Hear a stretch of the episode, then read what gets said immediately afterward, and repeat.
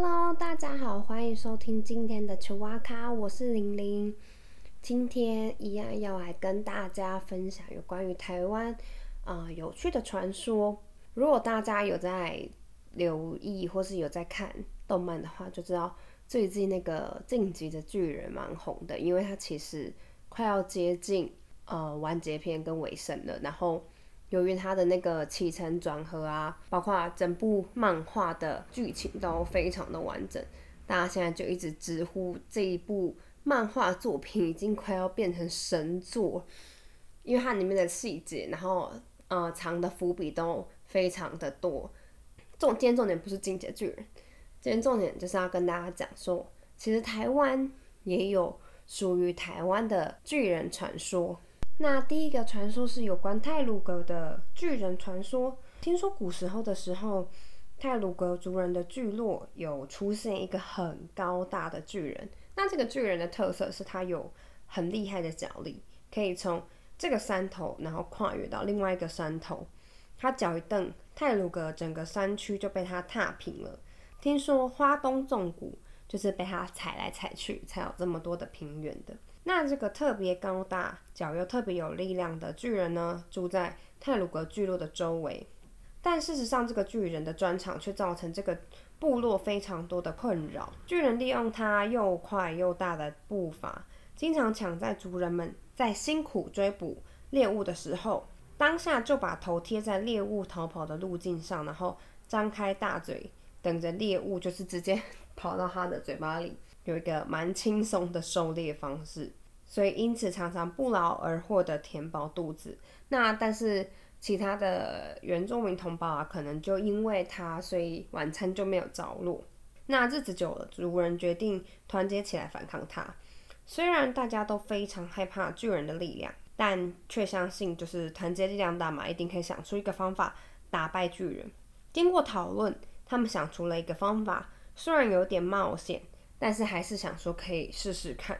那打猎的日子又来了，于是他们就到山头集合，假装又要去打猎。巨人当然就开始期待啊，想说啊，他们会再把猎物赶到一个地方，然后他就可以把它吃掉了。这样，所以他就躲在另一个山头的后面，要开始等着他们的猎物经过。主人在山上就烧好热水，然后准备好圆圆形的水晶石，并且把那个水晶石烧得非常非常的红。那看时机成熟了之后，就合力把这个水晶石推下山，勇士们就一路喊啊，说：“哦，下去了，下去了，赶快追，赶快追！”假装自己还在追捕猎物。那当然，听见勇士们的叫声的巨人，就很快的伸出他的嘴巴，准备一口作气要把他们赶来的猎物吃下去。那谁知道最后竟然只吃到一个滚烫的水晶石，巨人痛的在地上打滚，然后最后滚到了花莲外海，身体就沉在茫茫的大海中了。最后只剩下他的两只脚浮在水面上。那传说中呢，就是现在的蓝屿以及绿岛。那另外一个有关巨人的故事呢，就跟阿美族的人有关了。阿美族的这个留言就有一点点真实性，是因为有关他们巨人的传说，其实是有被记载在台湾总督府临时台湾旧冠调查会编辑的番族冠习调查报告书当中。他们称呼这一族的人叫做阿里嘎盖，是一个食人族。阿里嘎盖其实是算罗马拼音，只是就是我们中医译为阿里嘎盖。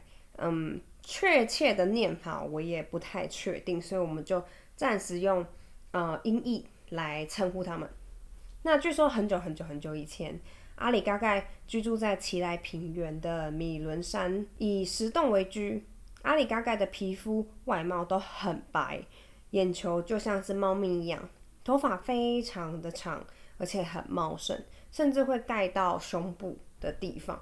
而且他们还不是这样，他们甚至胸毛是长到长到肚脐的位置，手脚也非常的浓厚，身高就是非常的高。但是听说这一组的人只有五个人，就就五个人是长得这样子，然后特别高大。传说中阿里嘎盖的。族人神通广大，跑起来跟风一样。那尤其擅长变身的法术，只要他们拔下自己手上的毛吹气，就可以变化成各种人物，甚至是数千个士兵。听到这有点既视感，听起来好像孙悟空了。只要他们愿意，他们也能变成阿美族人。尽管阿里嘎嘎就是他们的法力非常的厉害，但是他们的形式却不是非常的正派，所以经常造成阿美族人的巨大灾祸。最后，最后，最后，让阿美族人最困扰的地方是，阿里嘎嘎的族人非常喜欢吃小朋友婴儿的心脏，所以阿美族的人必须非常提防他们趁虚而入。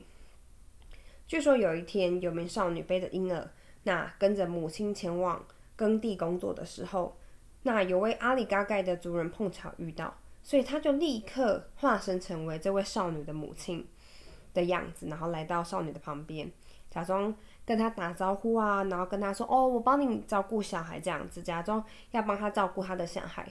但没想到他抱过婴儿之后，就暗自从背后剖开了婴儿的胸膛，然后把心脏跟内脏挖出来吃掉。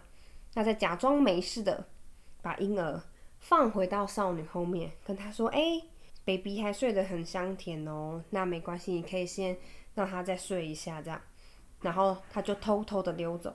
等到他们已经反应过来的时候，就只看到婴儿很凄惨的尸体。那阿美族的人一开始以为。部落有人触犯禁忌，所以才会遭受到这种神明的处罚。但这类的事情接二连三发生之后，最后阿美族人就发现，原来幕后的凶手是阿里嘎嘎的巨人族。尽管阿里嘎嘎非常的凶狠，让阿美族的人非常的害怕，但是阿美族人其实也非常的不甘示弱，决定对阿里嘎嘎进行反击。那阿里嘎嘎里面五个巨头，其中有一位身材非常的高大。经常跑来部落恶作剧，让部落里面的人非常的不堪其扰。有一天，他又来部落，那一如往常，他就把他巨大的脚踏进民宅里面，将他们的屋顶戳破，并且把手伸进屋内，命令屋里的人就说：“哎，帮我点烟。”那留守在家中的老妇人就预料到已经会有这种状况了，所以已经安排好设下陷阱，请了附近邻居的十几名少年，事先藏在屋子里面。然后老妇人就跟这位阿里嘎嘎拖延说：“哎，好好好，我立刻帮你准备你的烟啊！你等我一下，你等我一下，我再弄了。”这样拖延他的时间。那另外一方面就请少年们预先准备的粗藤绳，然后把他的手给绑起来。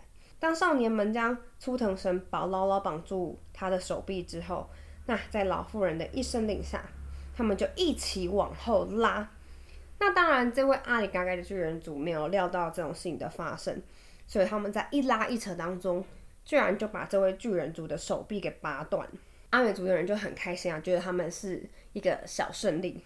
由于阿里嘎嘎的行为实在是太过嚣张了，经过这一场小胜利，阿美族人就开始有了信心，所以他们就决定要驱赶这些巨人。虽然经过一连串厮杀，双方都蛮呃伤亡都蛮惨重。但阿里嘎盖最后仍不敌阿美族人团结的力量，然后溃败。他们最后呢就往海滩逃窜。最后为了感谢阿美族的人的不杀之恩，阿里嘎嘎答应只要在特定的日子里，带着三个糯米团跟槟榔来海边祭拜，阿美族的人就能得到很多很多很多的鱼。话一说完，阿里嘎嘎就从东方的海面消失了。所以呢，这段故事听说就是现在。阿美族的人海祭的起源，虽然巨人族被阿美族的人击落之后就不曾现身，但是听说在南市啊马泰安的部落就存在一些可能巨人族留下来皮肤白皙，然后身材比较高大的后代。现今阿美族跟萨奇莱雅族的父母也经常讲述巨人族的故事，然后很有趣的是。我们现在有些父母，嗯，或者我们小时候不是都会听爸妈跟我们讲说，哦，如果你不乖，就要派警察来抓你吗？那他们则是会跟他们的小孩说，你再不乖的话，小心阿里嘎嘎就会来抓你哦。或是你再哭的话，小心阿里嘎嘎就会把你吃掉哦。因为阿里嘎嘎真的是，呃，吃小孩出名的。